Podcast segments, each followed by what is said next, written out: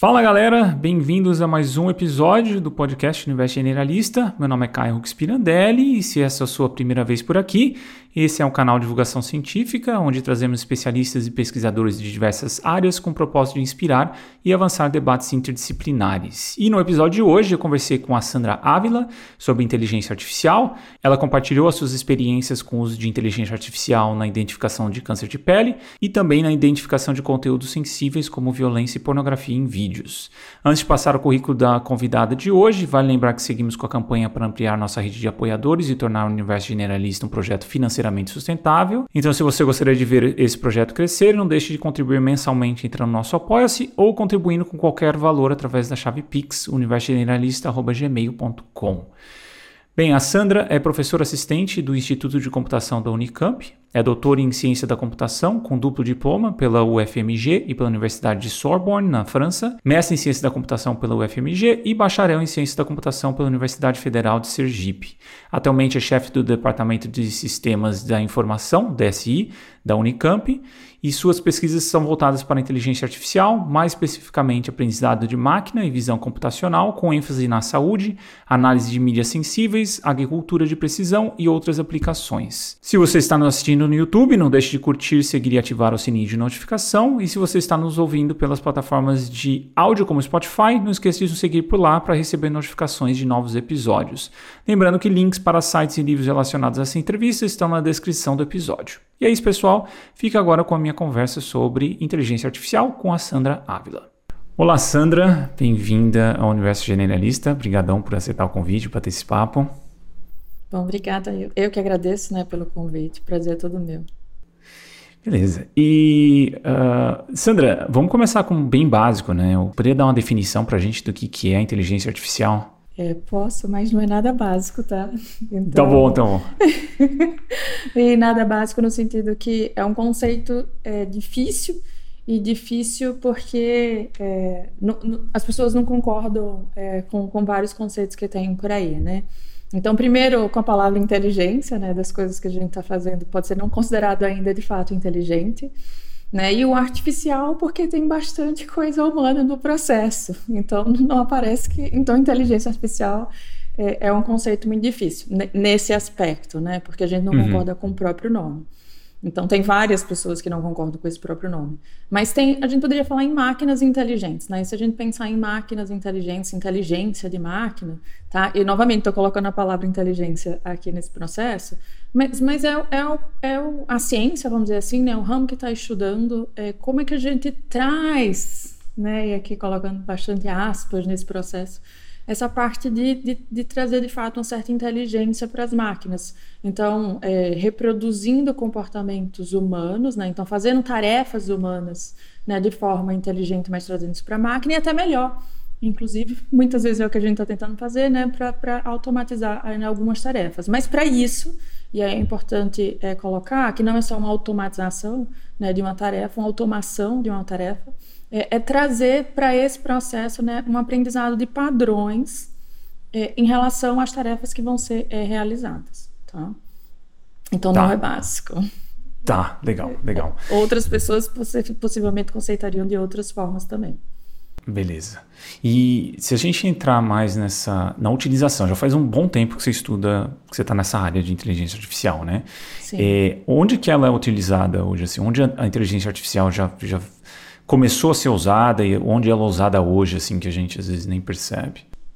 Tá. Uma, uma coisa que eu gosto bastante é, de falar, quando eu estou falando sobre inteligência artificial, eu começo falando primeiro sobre tecnologia de propósito geral. Né? Então, eu nem vou definir, mas eu vou dizer o que é que são tecnologias de propósito geral. Então, tecnologia de propósito geral é a máquina a vapor, é a máquina a combustão, é eletricidade, computador. E hoje, uhum. inteligência artificial tem sido considerada tecnologia de propósito geral do momento. Então, é, né, conceituando, né, verificando, trazendo isso como uma tecnologia de propósito geral, é, dá para entender é, rapidamente que a inteligência artificial ela, ela não está presente em tudo, né, mas ela vai estar presente em muitas coisas na nossa vida, do mesmo jeito que a eletricidade está, o computador está, né, então, e motor a combustão né, também, também está. Então, é, possivelmente a gente vai falar muito é, sobre isso. Mas ela tá, né, então dá um exemplo mais fácil do que a gente faz quase que diariamente. Né? Então, quem está usando a internet, vai lá no buscador, né, geralmente no Google, e vai lá e faz uma busca. Então, naquela busca é, que está ali, na hora que vai retornar né, as coisas para gente, né, dependendo do que, que a gente buscou, é, o, o, comportamento né, de, de voltar para uma pessoa, voltar para outra, tem coisas que foram automatizadas ali a partir dos, dos, nossos padrões em relação à busca. Então, tem uma certa, né, com certeza, inteligência artificial né, ali por trás. É a mesma coisa é, é, na hora que a gente está assistindo alguma coisa ou vendo alguma coisa numa rede social e é recomendado né, coisas que vezes assim, putz, mas eu nem estava procurando isso né? Mas só que sua rede, né, de amigos, então estava é, fazendo essa busca, o local que você estava, né, as buscas que você já fez antes, as coisas que você deu clique, então são padrões que estão sendo aprendidos. Então voltando lá para o conceito de inteligência artificial, né, são padrões que estão sendo aprendidos, aprendidos para determinadas tarefas. E uma tarefa aqui, por exemplo, é de recomendação. Então, estamos sendo o tempo todo recomendados por coisas que aparentemente a gente faz, ah, mas eu não busquei isso, né? Por que esse uhum. negócio está aparecendo para mim? Tá? Então, isso está muito presente para diversas tarefas. E vai estar tá presente muito mais em outras coisas. Então, por exemplo, tem coisas que eu trabalho bastante. Na parte da saúde. Né? Então, você ir para um determinado hospital, né? ou uma determinada consulta, né? possivelmente vai ter alguma coisa, se já não tem, mas vai ter alguma coisa de inteligência artificial ali no processo, onde padrões foram aprendidos num conjunto muito maior de dados, isso pode ser imagens, pode ser textos, né? pode ser exames, pode ser várias coisas, onde dá um resultado de uma consulta, possivelmente vai ter um suporte, não é o resultado final, mas um suporte de, de, de uma técnica ali, né, de, de, um modelo ou de uma inteligência artificial, falando em grandes termos, é para poder ajudar é, naquela, naquela resposta. Tá. A gente poderia dizer que inteligência, a inteligência artificial é essa identificação de padrão através de dados amplos, né, sobre, sobre aquela, sobre a, a, a temática que está tá tentando, tá, tá sendo tentada, que estão tentando entender e depois eles cruzam esses padrões com uma outra base de dados para ver se tem um, um, poder de predição alto frente àquilo. É mais ou menos isso. Tem um teste sempre desse padrão dentro de um dado que ainda não foi testado, que não foi colocado na, na no treinamento da máquina. Mais ou menos é assim que funciona? a, a lógica geral ou não? É, é, em lógica geral e no que a gente tem visto mais, a gente pode dizer que sim, visto mais no sentido do que as pessoas estão é, falando e de aplicações tá. e o que tem sido é, noticiado, mas existe, é, tem, tem, tem três tipos de aprendizado, três grandes tipos de aprendizado, né, que é o aprendizado supervisionado, onde você tem a resposta, o aprendizado não supervisionado, onde você não tem a resposta, então encontrar padrões que você nem sabe para que vai ser aquilo necessariamente, tá. né, e tem o outro que é aprendizado por reforço, né, onde tem sido bastante aplicado, onde mas já é bastante aplicado, por exemplo, botar aqui no contexto da robótica, né, onde você não, você vai aprender ali por um reforço, eu vou colocar aqui um reforço positivo, um reforço negativo, tá, mas para uma determinada tarefa também. É, a questão de treino, né, e teste é, é o que tem que valer para muito dessas coisas no, no, dia a dia, porque se a gente está aprendendo a partir daquilo que a gente já vai dar resposta, não é um aprendizado, a gente está decorando. A gente faz isso. Né? Então, se, se, eu não for forçada de fato a aprender, eu vou decorar. Né? Quantas vezes a gente fala na hora que a pessoa está fazendo uma prova, gente, olha, a gente estava esperando que vocês aprendam. Né? Eu não gosto de prova. Nunca gostei de prova, prova escrita, coisa desse tipo, porque eu conseguia decorar o que eu precisava para a prova e eu sabia que eu não estava aprendendo. No momento eu não tenho a maturidade para dizer, poxa, depois eu vou precisar disso, então eu preciso aprender. A máquina pode fazer isso, ela faz muito facilmente, não tem nenhuma consciência né, do que precisa ou não precisa. Então, ter um teste para depois, né? E o teste vai ser vida real, tá? Porque uhum, aquele que a gente uhum. faz em laboratório, é, ele pode muitas vezes é, ser hiperotimizado, como a gente fala, no sentido que você vai lá e você treina o modelo. Olha, vou ensinar aqui, vou aprender aqui determinados padrões, né? E aí depois eu vou avaliar nesse conjunto aqui. Eu posso eu já vi aquela resposta. O fato de eu estar tá vendo aquela resposta, não o modelo, não a máquina, né? Mas eu estar tá vendo aquela resposta, eu estou tomando decisão em relação à próxima etapa. Isso não é vida real, né? A vida real, se o negócio está acontecendo ali, ah, peraí, deixa eu trocar esse modelo, agora eu vou colocar para outro, porque esse negócio não vai, eh, não está funcionando como eu esperava. Né? Então, uhum. tem o momento de laboratório, né? Então, tá dentro, é, fazendo realmente aquele a pesquisa, e depois tem o momento, de fato, daquilo ser aplicado. E eu considero que esse, de fato, vai ser o teste. Mas não significa que aquilo já está rodando, já está implantado. Significa que, olha, talvez a gente encontre problemas, aquilo vai ter que voltar, né? E para poder melhorar, é, de fato. Então, tem várias etapas, mas ter dados separados, onde vai ter a parte de treino, e a parte depois de avaliação é super importante. E fazer essa separação também é mais importante ainda, porque a gente pode facilmente é, contaminar esses conjuntos. Vou dar um uhum. exemplo bem rapidamente. Suponha que a gente tem um conjunto de dados de pacientes. Né? Então, e nesses pacientes tem, tem vários. Para cada paciente tem vários, tem vários tipos de dados que foram extraídos. Então, sei lá, tem exame de sangue, né? tem imagens de tomografia, então tem diferentes tipos de dados.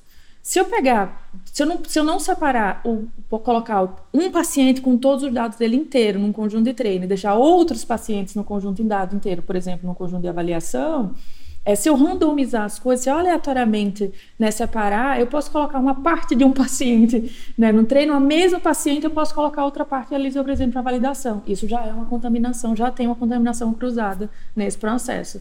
E parece bem assim, nossa, mas quem vai fazer isso?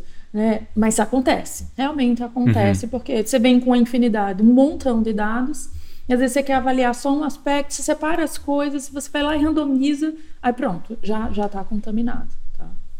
Tá. Fora as técnicas, que as técnicas usam determinadas informações que você deveria realmente ter separado e elas podem se aproveitar né, de algumas informações que não deveriam estar se aproveitando, por exemplo, no processo é, de treinamento mesmo você não passando rótulos dizendo o que, que é, se é determinado paciente, qual é determinada doença, mesmo não fazendo isso, tem informações porque a gente está aprendendo padrão e não necessariamente qual é a resposta daquilo, né? Então, padrão pode ser aprendido mesmo se a gente está passando aquela informação diretamente. Então, tem que ter muito cuidado, porque senão a gente tem resultados muito bons, mas como eu costumo falar, a gente erra muito feliz. Né? Uhum. Porque vai estar com um resultado lindo e no final das contas é, ele vai lá e, se, e despenca, porque arrebenta mesmo o resultado na hora que, tem que o negócio é implantado. Tá. E, e, você podia falar um pouquinho sobre a sua experiência com de uso de inteligência artificial para a identificação de câncer de pele? Que é exatamente isso, né? Essa busca por identificar um padrão através de imagens.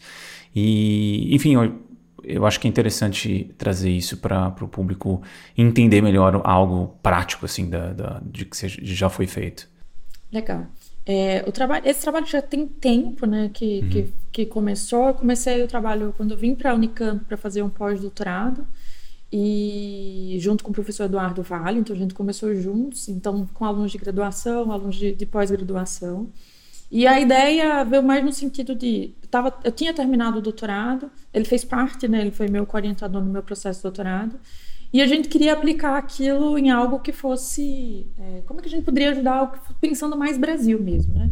Então, nesse sentido. E era com imagem, porque eu trabalhava como representar o conteúdo visual de uma imagem. Era isso que eu estava fazendo é, no doutorado. Mas para outro contexto, que era a parte de conteúdo sensível e conteúdo impróprio para criança. E aí, é, a, a, ideia de trabalhar na saúde, né, e especificamente câncer de pele, né, vem também com, com o processo como, como acontece o diagnóstico da doença. Né? Ele não é invasivo, né, inicialmente, porque você tira uma foto, né, a partir de uma foto, e essa foto pode ser de um celular, ou pode ser usando né, um aparelho, um dermatoscópio, e você tira essa foto e essa foto você vai identificar padrões. Então, são padrões, por exemplo, que dermatologistas e pessoas especialistas estão estudando para poder fazer identificação que é determinadas lesões malignas do que são determinadas lesões né, benignas. Então, era um processo que, olha, eu estou pegando a imagem e quero identificar um padrão. Então, casa muito né, com o que realmente eu estava fazendo é, na época. É, hoje, inclusive, as câmeras estão muito melhores né, nessa história, mas o processo, assim, vamos dizer assim, em termos de, é, de não de, de, aprendizado de máquina, né, de solução, ela é, olha, eu tirei uma foto, eu entrego né, para um modelo, né, então para uma, uma máquina inteligente, né, entrego para o modelo e o modelo vai lá e vai me dar uma probabilidade, ele não dá um diagnóstico, ele vai dar um uhum. número, né, o número que vai estar, tá na, vamos lá, entre 0 e 100, né? 100, perto de 100 aquilo vai ser, olha, é, eu estou dando com muita confiança que isso aqui é uma lesão maligna, tá? Perde zero, isso aqui vai possivelmente uma lesão né, benigna. E o intervalo ali é de 50%. Só que tem que fazer né, de, o corte, mas tem que fazer a avaliação realmente né, do, de, de, de uma pessoa especialista. E o processo de técnica, ela foi variando ao longo do tempo. Era sempre com essa parte de inteligência artificial, mas tinha umas técnicas que eram antes do negócio de deep learning, desse aprendizado profundo e do que a gente fala hoje. A gente sempre fala inteligencial, mas a gente está falando até de uma área muito específica dentro é, da inteligência artificial. E essencialmente a gente está falando de redes neurais, que são, que são essas técnicas, tá? E, e elas foram, foram na verdade, é, se modificando ao longo do tempo, mas no sentido de até de crescimento mesmo. Crescimento no sentido que a gente tinha. Era, era um modelo que era pequenininho em termos de parâmetros, pensa na função. Né? Então, a função matemática do que a gente tem. Ah, era uma função que tinha duas variáveis. Tá? Uhum. Não era isso, era muito maior do que isso. Mas a função hoje ela não tem duas variáveis. Na função hoje ela tem milhões né, de variáveis. E com essas milhões de variáveis, no objetivo no final é que essas variáveis elas vão conseguir extrair tá, esses padrões. Então a gente está sempre falando até é, quase sempre da mesma técnica, mas só que tem estratégias diferentes que estão sendo plugadas nessas técnicas. Então não tem muita diferença em termos de técnica, mas tem diversas estratégias. Mas o que eu acho mais importante nesse trabalho não é especificamente a técnica do que a gente é, vem trabalhando ao longo desse tempo. Mas as perguntas, e aí eu tenho um viés acadêmico, obviamente, da minha parte, mas as perguntas que têm sido feitas. Então, inicialmente, quando a gente começou o trabalho, era uma base de dados pequenininha, ela tinha em torno de 700 imagens, depois uma base de dados com 2 mil imagens, outras bases de dados têm em torno de 50 mil imagens. Que não é muito grande, tá? Então, uhum. 50 mil parece ser muito, mas não é muito. Definitivamente não é muito. E, mas o que foi acontecendo foi que a gente tinha resultados muito bons, e aí depois a gente não tinha dados, porque 50 mil até hoje ainda não é muito, e aí a gente começou a usar o que todo mundo hoje fala como IA generativa ou IA gerativa, vou gerar dados, isso foi em 2017. Então a gente gerou dados, dados de lesões de pele, é muito perigoso isso, porque uhum. eu estou gerando um dado que eu nem consigo dizer se aquilo é aquilo mesmo. Tá? Eu eu consigo dizer a máquina, eu consigo pedir para a máquina dizer assim, olha, me gera um melanoma. O melanoma é uma lesão maligna. Mas eu, uhum. eu olhar para aquele melanoma e dizer isso é um melanoma, eu não sei dizer. Aí a gente estava gerando esses dados e a gente estava pegando esses dados e entregando para o modelo, para o modelo aprender numa tentativa da gente ter uma, uma performance maior. A gente conseguiu, tá? E a gente conseguiu que a gente ficou muito desconfiado dos resultados porque ele estava tão bom, tão bom, tão bom, que geralmente uma pessoa que trabalha é, fazendo ciência, quando o resultado é muito bom, ela não acha bom, ela desconfia. Sim, então, sim. eu falei, não, tá tão bom que tem alguma coisa estranha, né? E aí a gente começou a se perguntar se o modelo estava realmente, se as técnicas estavam realmente aprendendo padrões ou se elas estavam reforçando vieses do conjunto de dados. Será que ela está aprendendo ou ela está decorando, se aproveitando de alguma coisa que tem no conjunto que não está realmente reportando um bom resultado? Ela está se uhum. aproveitando né, de coisas que tem ali. Essas coisas é, tem uma reguinha, por exemplo, na lesão, que é o tamanho da lesão importante. Né? Tem uma bolinha colorida né, na hora que captura a foto, porque as cores da lesão é, é importante. Então, uhum. tem algumas características que são capturadas juntamente com a imagem. Então, por exemplo, geralmente quando é capturada uma foto, imagina as costas de uma pessoa, né? E aí a pessoa tem várias pintazinhas ali nas costas. Para tirar a foto, a pessoa, geralmente a pessoa especialista vai pegar uma caneta e pode até circular com a com caneta mesmo, né? Circular aquela lesão. E na hora que captura, vem junto aquela tinta de caneta que está circulada. Então, aí a máquina pode aprender, por exemplo, olha, Lesões que têm tinta de caneta possivelmente são lesões malignas, porque as pessoas não vão, às vezes, circular as lesões benignas com tinta de caneta, entendeu? Sim. Então a, a máquina pode se aproveitar disso. E a gente começou a perceber isso.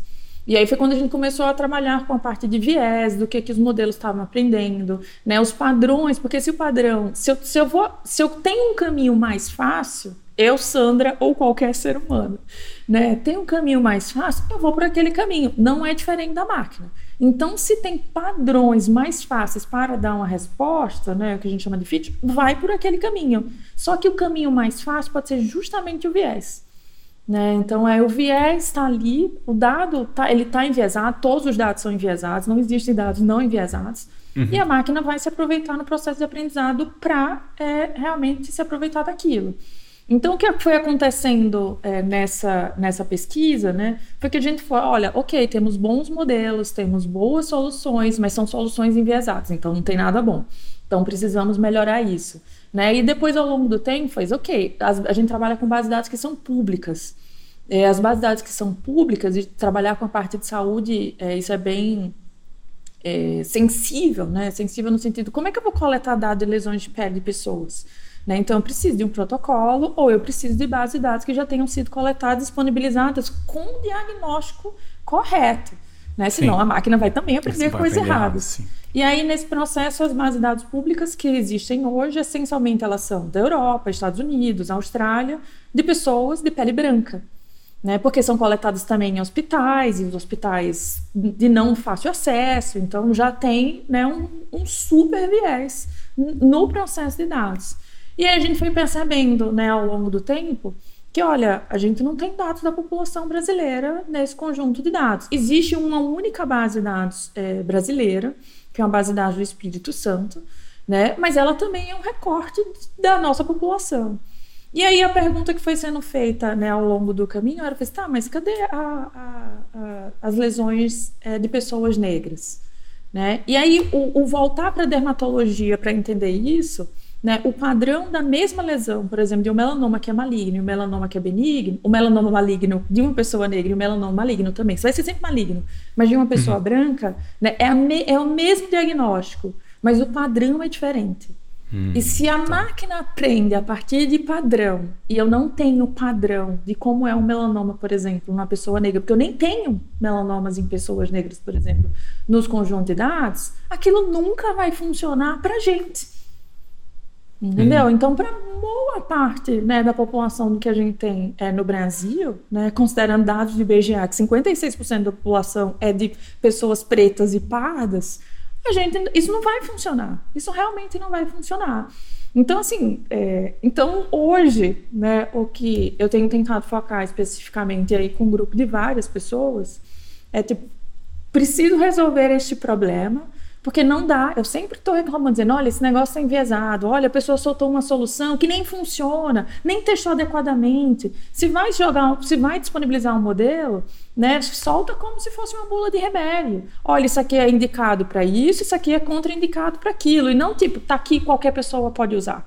Sabe? E, então não dá. Eu já sei que qualquer pessoa não pode usar esse modelo. A ideia não é também disponibilizar isso é, livremente. Isso tem que estar tá realmente com pessoas que possam interpretar aquele resultado. Então tem que ser pessoa, né? Ou, ou médicos e médicas generalistas ou realmente especialistas. Mas não funciona. Né? E aí, aí houve algumas houveram de fato algumas mudanças em relação a essa pesquisa. Né, quando foi isso foi em 2020, né, e a gente começou a realmente buscar é, financiamento para trabalhar especificamente é, pra, é, com pessoas negras, né, pretas e pardas, em relação à questão do câncer de pele.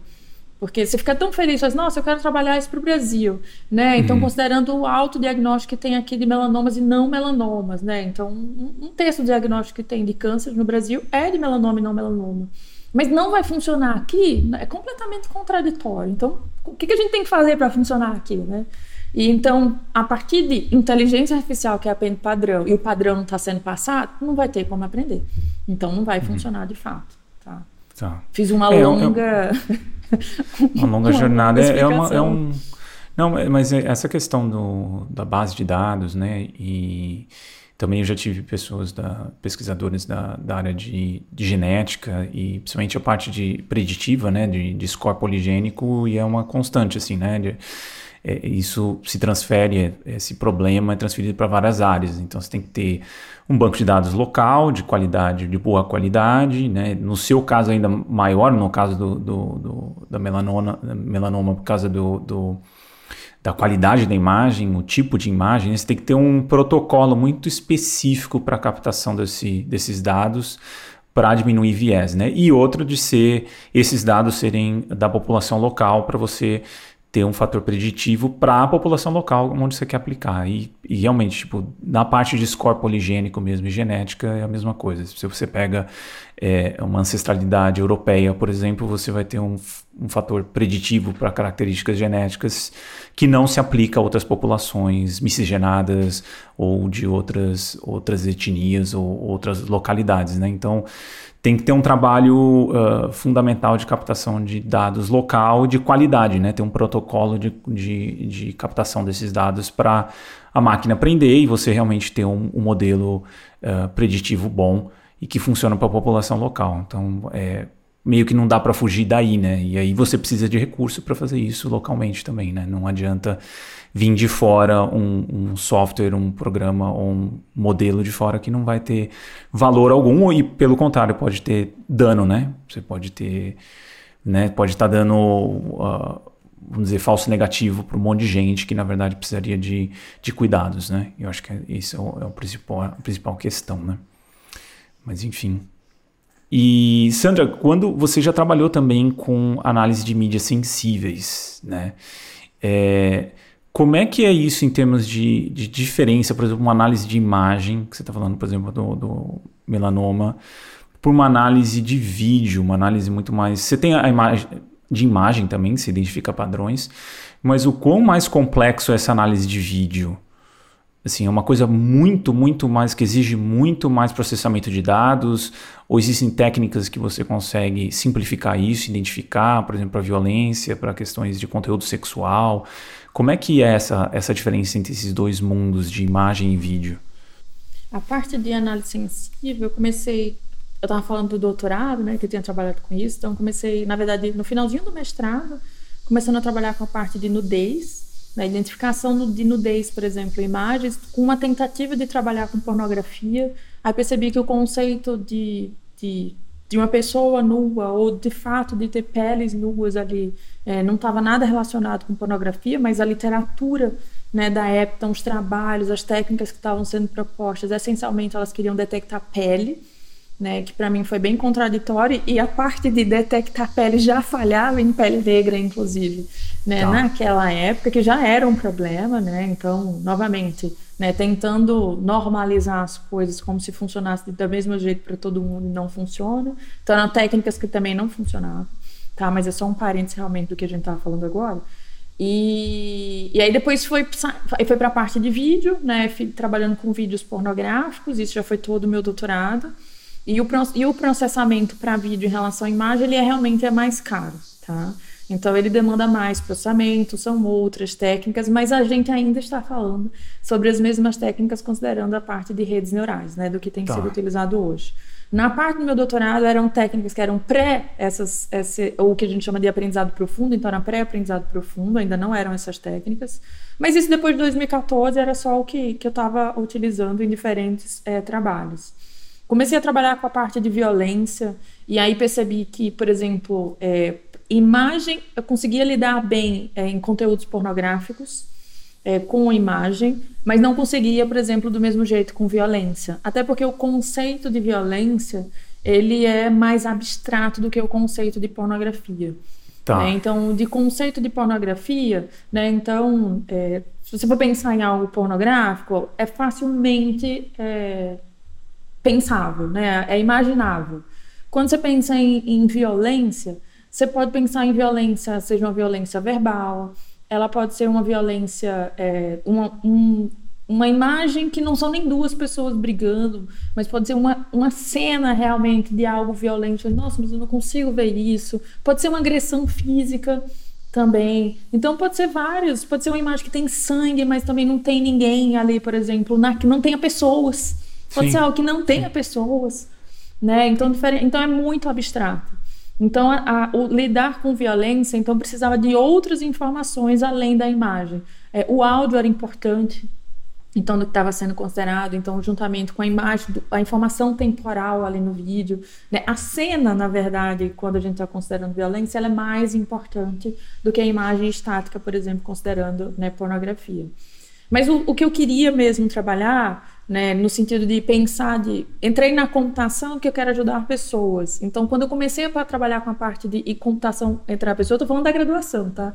Então, uhum. quando eu estava no doutorado, né, o, o, assunto que eu queria trabalhar mesmo, né, pensando nisso, eu nossa, se for trabalhar com esse tipo de conteúdo, eu queria identificar abuso sexual infantil. Né? Então, que é muito mais sensível em diversos aspectos, tá?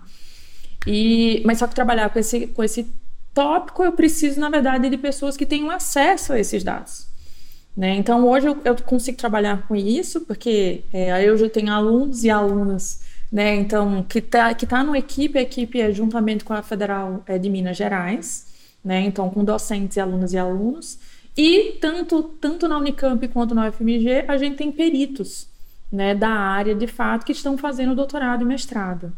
Então, são essas pessoas que têm acesso a esses dados, né, mediante também requisição, a gente, a gente não pode ver os dados, então tem uma dificuldade nesse tema para quem trabalha com aprendizado de máquina, inteligência artificial, que está o tempo todo falando de dados, né, porque a gente está o tempo todo falando de dados, que são os dados que vão direcionar os padrões daquilo que vai ser aprendido. A gente não pode ver os dados. A gente não tem Caramba. acesso aos dados. Então a gente trabalha com um tema que a gente não sabe quais são os dados. Né? Então a gente sabe e a gente tenta fazer tarefas, na verdade, tangenciando o problema. Então, qual foi a tarefa que a gente começou a fazer isso em 2020? Né? Então, esse grupo começou a ser formado né, em 2020. E é, foi uma, uma tarefa é realmente tangente, que é fazer identificação de cenas, cenas internas. Então, hoje a gente lida com um problema, porque a gente consegue ter né, esses dados. A gente trabalha com cenas internas. Então, identificar, por exemplo, o que é um quarto infantil, o que é um quarto de uma criança, né, o que é um quarto, o que é uma sala, né, o que é um banheiro. Por quê? Porque são lugares né, que geralmente vai ter, é um, vai ser uma cena onde vai acontecer possivelmente um abuso. Então, fazer essa identificação, ela não é uma identificação é, em tempo real, no sentido que eu estou identificando antes que aconteça, tá? Uhum, uhum então, uhum, o trabalho ele é focado para depois que aconteceu. Então, a, o material é apreendido e precisa ser é, investigado para saber se tem ou não tem ali. Então, aí esse, os, as técnicas que a gente tem é, trabalhado, as propostas é, uma vez que o material foi aprendido, né, o, como é que eu consigo identificar rapidamente ou de forma não manual, porque é muito Muita caro coisa, por né? diversos aspectos, é, fazer de forma manual é cansativo, é, tem um processo mental extremamente desgastante você ficar o tempo todo lidando com esse tipo de material. Né? Então, você realmente descobrir de forma mais rápida, nem que seja o que é para filtrar, porque é isso, no final das contas, a gente vai fazer uma triagem do que o material que precisa ser visto. É uhum. muito mais rápido e é realmente é, tem, tem, tem vários aspectos positivos. Então, identificar cenas foi como a gente está lidando inicialmente agora com esse problema porque antes eu estava trabalhando com pornografia, trabalhava com violência, não ficava vendo dado o tempo inteiro, mas a parte de abuso eu nem tenho acesso ao dado. Então nem tem como fazer os testes finais ou fazer testes é, intermediários com esse dado. Então o que a gente faz hoje? A gente identifica cenas né, usando essas técnicas de redes neurais, e aí, novamente, com diversas estratégias. Estratégia onde a gente tem muito dado, estratégia onde a gente, se a gente tiver pouco dado. Estratégia onde, tipo, aí eu testo, por exemplo, no, o dado que está no estado de São Paulo e agora vou ver se funciona, por exemplo, no estado de Minas Gerais, né? Porque o modelo, se ele vai aprender determinados padrões, ele pode aprender padrão, por exemplo, sei lá, da Polícia Federal de Minas Gerais, mas não vai aprender o padrão que está na Polícia Técnico-Científica do estado de São Paulo. Então, será que vai generalizar? Então, uhum. tem várias perguntas que a gente está fazendo nesse aspecto, considerando cenas inicialmente, aonde a gente testa. A gente faz vários experimentos, né, com pessoas que estão fazendo mestrado e doutorado, é, em conjuntos onde são acessíveis, mas depois a gente entrega os nossos modelos pontos. Isso é a última etapa. Então, não deixe ninguém fazer teste no meio do caminho. Teste ele só acontece realmente no final onde a gente vai pegar o modelo que está pronto e agora a gente vai pedir para os peritos, que são os peritos que vão fazer isso, e eles vão aplicar né, esse modelo no teste realmente de um material que foi aprendido. E aí vai verificar o resultado, a gente só recebe os números e a gente reporta Tá. só os números, porque reportar, a gente não recebe absolutamente nem nada no meio do caminho. Então é só o número final. Olha, acertou tanto, errou tanto, mas nem, nem o processo de extrair qual é o. Nada, absolutamente nada, nada, nada, nada a gente recebe. É só o resultado final. E aí a gente consegue ver se a gente foi bem, se né, se não foi ruim, quais são os pró- os próximos passos que a gente deveria é, fazer, quais são as classes. Então, se eu estou falando de quartos, banheiros, salas, quartos de criança, será que acertou bem quartos de criança? É. Então, são várias outras perguntas que acontecem, mas sem ver o dado. E não tem nenhum tipo de feedback da parte deles, falando assim, de tipo, qualquer, vamos dizer, dica de tipo, olha, esse. Tem essa comunicação com eles, tipo assim, a gente usou mais ou menos esses padrões, a gente tentou usar mais ou menos esses padrões, por exemplo, a sala, o ambiente, imagem X, Y, Z, e eles não dão qualquer tipo de retorno. Falam assim, olha, isso parece não fazer sentido usar isso como parâmetro de identificação de padrão ou, ou não, é, é nas, é nas cegas mesmo que vocês trabalham. Não, a gente tem, a gente tem realmente é, um, um, um acesso muito bom, né? Eu falo que, em termos de pesquisa, é um grupo realmente bastante privilegiado. Porque as pessoas que estão executando, aí eu vou tirar o, o momento perito, né? Então, e vou colocar o momento aluno. Porque eles são alunos no grupo. Então, eles participam das reuniões. Então, todas as reuniões que a gente está fazendo de forma semanal ou quinzenal, dependendo de como acontecem essas reuniões, se é em grupo ou de forma individual, a gente está trocando essas informações. Né? Mas, mas informação no sentido, como foi que a gente identificou quais eram as cenas internas interessantes a serem trabalhadas? Foi uma conversa, né? Foi realmente algumas conversas, né? Com os peritos para dizer bem assim, olha, não, não, não precisa fazer, não vai sair identificando qualquer tipo de cena. Né? Então, é, tem cenas que são mais, é, por exemplo, vistas nesses conjuntos de dados, nesse material aprendido.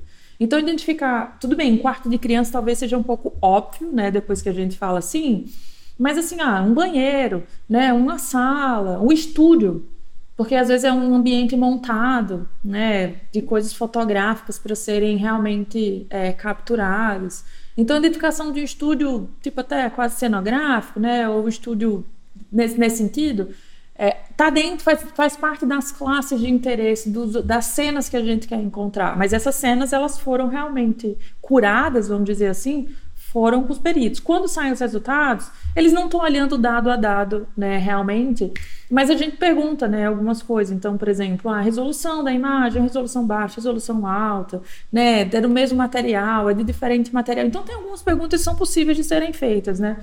Mas o dado realmente é, não, não faz sentido. Eles podem olhar né, algumas imagens e bem assim, olha, é, talvez tinha muitas cenas onde só tenha faces de pessoas. E, a, e, a, e o lugar tá pouco aparecendo. Então, Uhum. a técnica errou, porque a gente estava fazendo identificação de cena, mas basicamente a imagem só tinha pessoa. E pode ter, realmente pode ter. Né? Então, tudo bem ter errado. Né? Possivelmente o algoritmo ia errar mesmo. Mas a gente também está querendo fazer aquilo de forma de triagem. Então, se ajudou na triagem, está valendo. Tá? Porque o resultado final não- nunca tem como ser da máquina, não pode ser. Né? Porque já é bastante subjetivo, já existe um grau de discordância né, entre as pessoas para dizer o que é e o que não é. Né? Então, tem coisas que são realmente claras, mas tem coisas que podem ser suspeitas.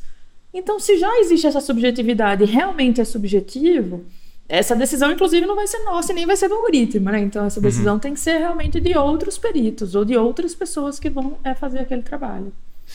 E, e até puxando essa questão da subjetividade para algo maior, por exemplo, quando a gente tem o YouTube, por exemplo, você tem esses problemas de, de identificação de tipos de vídeo para ver se vai veicular ou não nas plataformas. Você acha que tem como fugir dessa questão que pode chegar a um nível de, de entendimento da máquina, de até de subjetividades, para não precisar de uma, de uma interação com humanos? Ou você acha que são tantas variáveis, são tantas combinações possíveis que a gente vai sem precisar de humanos para fazer a identificação final, para realmente fazer uma, uma curadoria adequada de conteúdos online?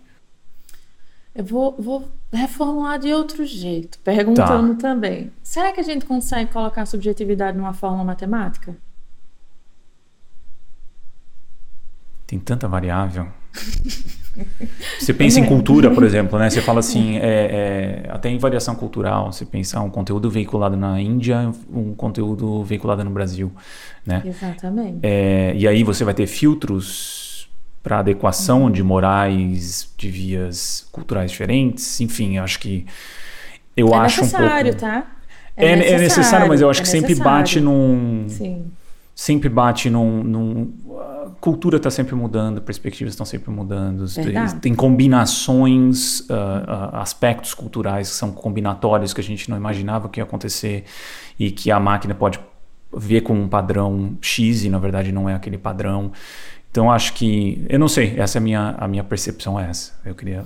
Eu acho, acho, acho muito difícil, tá? Uhum. Então, acho, acho que você colocou pontos é, que vale a pena repetir, né? Então, no ciclo eu concordo realmente. Então, as, a cultura está mudando, né? O mundo muda, né? O modelo também precisa ser atualizado. Agora, se a gente fala que padrões estão nos dados e aqueles dados não estão sendo passados, porque é, e, e, eles foram, eles estão sendo anotados, né? Então a gente muitas vezes no processo de aprendizado de máquina a gente está falando que é supervisionado. Eu estou dizendo que é, por exemplo, uma lesão maligna, estou dizendo que é uma lesão é, que não é maligna, né? E esse dado ele foi anotado através de um diagnóstico e a máquina vai aprender com este rótulo, com esta classe. Se eu estou classificando, né, dizendo um vídeo, né, no YouTube, por exemplo, que deveria é, ser bloqueado, né, ou que não deveria ser veiculado, coisa do tipo, em parte ele também teve que ser anotado. Ele pode até ter um processo não supervisionado para poder fazer isso, tá? Mas ele foi anotado por quem, né? Então, subjetivo. Porque até se a gente pode estar aí antes da máquina, tá? Tipo, se ele foi. As pessoas diferentes vão ter respostas diferentes para aquilo. Como é que eu vou colocar isso dentro da máquina? Então, eu preciso ter muitos dados para poder, na verdade, as coisas nem se desbalancear em relação do que, que eu tenho, o que, que eu não tenho. E eu já acho complicado, na verdade, esse processo. O que eu consigo dizer, e ainda com muitos é, dependes nesse processo, é que quando a gente tem tarefas objetivas, é fácil pensar que a gente consegue, talvez, formular isso né, numa, numa fórmula, de colocar isso numa fórmula matemática.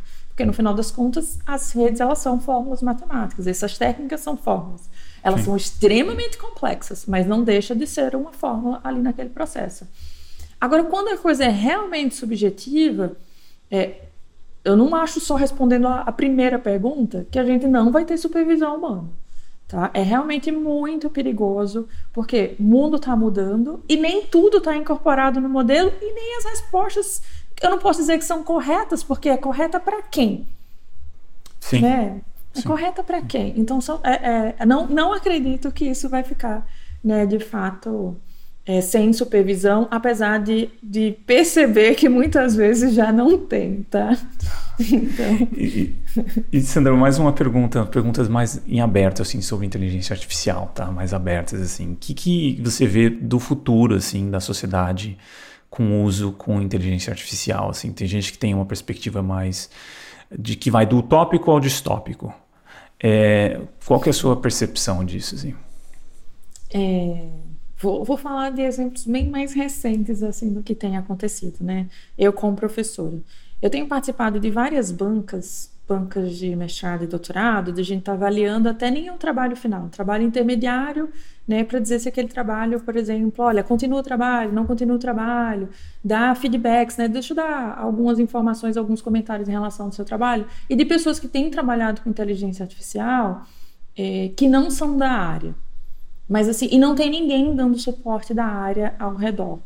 E eu não estou dizendo que ah, é só pessoas da computação ou que são especialistas em inteligência artificial que têm que trabalhar com isso. Computação sempre foi meio, nunca foi fim. Uhum. É, então eu estou sempre trabalhando com um problema onde eu tenho outras pessoas de outros problemas para poder trabalhar aquilo, senão eu vou estar resolvendo o problema errado. Né? E o que acontece hoje para a inteligêncial é que tem todo mundo sabe, todo mundo está ouvindo falar e todo mundo, nossa, é muito importante, eu preciso colocar isso. A gente começou falando que é tecnologia de propósito geral. Então é muita gente que vai usar de fato isso, né? Só que as pessoas estão é, usando e estão aplicando, e muita gente não é propondo, e não tem problema, pode, com certeza pode aplicar né, e usar, mas não tem os protocolos corretos. Então, um protocolo simples de como eu separo os dados, Né? Então eu vejo uhum. muito o que tem acontecido hoje. É muita gente querendo usar, né? Em termos de empresas, as pessoas se vendendo com IA, mas não tem IA. Né? Então fala muito mal, a IA isso, a IA aquilo, e usa só IA, né? E aí hoje até já usa generativo, né? Por causa de tudo que tem acontecido no processo de geração de dados. A minha IA generativa ou a minha IA gerativa. Então, falar sobre o negócio que está pegando bem, pega bem, mas às vezes você nem tem aquilo, você está fazendo errado. Então, uma vez eu escutei assim, dizendo assim, nossa, é o primeiro hospital, é o primeiro isso, eu estou falando hospital, mas tô, só porque dá exemplo do que eu trabalho, tá? Mas nem é hospital. mas é o primeiro isso que tem inteligência artificial. Na hora que a pessoa falou isso, que eu escutei, eu fiz bem assim, eu não sei não se eu tinha coragem de ficar dizendo que era o primeiro com tanto problema que está acontecendo, né? Eu acho que pegaria mal para quem sabe o que está acontecendo. Então, tá. assim, o que eu tô vendo é muita gente se envolvendo, mas as pessoas é, ainda não perceberam. É, na verdade, é que, tipo, gente, você consegue gerar um resultado, esse resultado é ótimo, você vai ter um resultado bom. Mas aquele, aquele número, não resultado, mas tem um número bom, mas aquele número bom, ele serve para todo mundo? Talvez não precisa se vir também, tá? Mas, tem, mas serve para quem? Né? Então, não está sendo colocado para quem aquilo serve, não está não tá sendo questionado os dados que estão sendo utilizados, não está sendo questionado para que problema você está resolvendo. Então, na hora que eu falo bem assim, ah, eu trabalho com câncer de pele, né? hoje eu faço, mas bem assim, mas que pele? Uhum, uhum. Entendeu? Uhum. Então, é, porque câncer de pele para mim já é muito genérico, mas que pele? Né? Então, a mesma coisa, eu estou resolvendo um problema, então as pessoas estão falando de inteligência, as pessoas estão usando aquilo, mas sem entender direito o que é, até porque a gente está entendendo as técnicas e as técnicas estão acontecendo agora. Então, tem muitas coisas fundamentais que estão acontecendo que o entendimento ainda leva um tempo. Mas o que a gente já sabe é: dados são enviesados, né? E, e eles facilmente conseguem dar bons resultados, né, em termos numéricos mas que aquilo de fato ainda não é muito bom. Então, o que eu vejo nesse mundo né, do que está acontecendo é que realmente vai aumentar, tá? Então, e a gente está ainda num processo. É, é, quase que a gente for bonito falar em etapas da vida, né? Nós somos realmente bebês ainda nessa história, porque vai mudar muito e essencialmente o que acontece hoje para inteligencial nesse aprendizado padrão é correlação. Então, eu estou correlacionando os dados. Mas na prática, como a gente faz muitas coisas na vida, é causalidade. Uhum. Né? Então, ó, tem causa e consequência, aconteceu por causa daquilo. E a gente vê isso, na verdade, por exemplo, em várias áreas, nas áreas da medicina, né? de, de vários estudos, em outras áreas. Mas o que a gente está codificando hoje nas técnicas, né? em termos de programação daquilo que está sendo colocado a partir dos dados, ainda é muita correlação. Eu não, eu não posso dizer que não existe técnicas em relação à inteligência artificial e à causalidade, porque existe sim, uhum, isso já sim. tem sido discutido, discutido, tá? Mas como a gente resolve os problemas na vida não é necessariamente como as coisas estão acontecendo ainda é para a parte inteligencial. E aí a gente tem muitos problemas. Então a gente realmente tem muitos problemas é, e outros problemas que estão acontecendo. A minha maior preocupação, se é que eu posso colocar em maior preocupação, é porque eu vejo né, o quanto a gente consegue automatizar né, desigualdades muito presentes na sociedade. E fazer a automação de problemas do que a gente já tem é, é realmente a gente só piora né, a situação de algo que já é muito ruim. Né? Então, uhum. em vez de a gente estar. Tá, é, até vi numa reportagem recentemente, mas não vou conseguir é, dar um crédito aqui direito para a reportagem, né? A ideia não é humanizar as máquinas, né? A gente quer humanizar os humanos. Uhum. E, aí, e aí, no fato de tentar fazer essas máquinas, né? Tá, todas essas... É, fazer todos esses... Dar todos esses resultados, resolver todos esses problemas dessa forma, de qualquer jeito, a gente está pegando dados, reproduzindo vários problemas históricos do que a gente tem na sociedade. E fazer uma automação disso é, é bem problemática, é uma palavra até bastante suave, tá? Uhum, uhum. É, acaba perpetuando e automatizando esse processo, né? Mas para terminar com uma mensagem positiva, tá? tá? é, tem o, o fato de ter muita gente pegando também essas coisas né, e fazendo, acontece coisas inesperadas, né? Então você vê É, às vezes, crianças, por exemplo, no, em determinadas escolas, que começam a aprender com esse negócio de robótica e machine learning, já está pensando em problema, em aprendizado de máquina e pensando em problemas, fazendo assim, caramba, eu não estava pensando nisso, né? Quando eu estava na minha escola, né, fazendo isso. Então, a pessoa já está pensando em soluções porque ela está enxergando coisas com isso. É, lidar, por exemplo, com a parte médica como eu trabalho, né? Antes eu chegava com um problema, dizendo: olha, tem técnica isso, será que você tem esse problema aquilo? Então eu estava perguntando sobre o problema.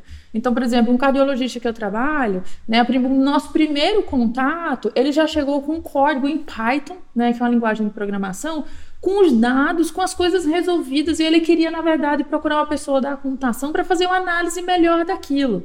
Porque ele fez: olha, eu consigo programar, eu consigo pegar essas ferramentas prontas, mas eu não entendo direito o que está acontecendo. Então teve um passo gigantesco que ele já deu, né? E que a gente começou, foi assim, um trabalho, que, que eram coisas que não aconteciam. Né? Então, o fato de estar perpetuando também em outras áreas é que a gente precisa juntar. Né? Então, fazer cada um no seu campo nunca vai dar certo isso. Mas a gente precisa estar sempre junto para resolver esses problemas. Então, tem uma coisa que está sendo acelerada que eu acho positiva, né? Nesse sentido das pessoas estarem com vontade de trabalhar com aquilo. A gente só precisa trabalhar com aquilo da maneira é, correta, né? Então é isso. Legal, Sandra. Muito obrigado pelo, pelo papo. É a primeira vez que eu, que eu abordo inteligência artificial aqui no, no podcast. E acho que vai ser a primeira de muitos aí episódios sobre o tema. E quem sabe a gente não tem você de volta para ah, ir mais a fundo legal. em algumas então, temáticas aqui. Bastante honrado, tá? De realmente de estar tá começando falando sobre inteligência artificial aqui no podcast. Beleza. Então é isso, pessoal. Até a próxima. Obrigado por ouvir esse episódio até o final. Se você gosta do nosso trabalho, não deixe de contribuir financeiramente com ele através do nosso Apoia-se. Você encontra o link na descrição do episódio. Tornando-se apoiador, você saberá de antemão quem são os nossos próximos entrevistados e poderá enviar suas perguntas, além de poder sugerir temas e pessoas para entrevistarmos.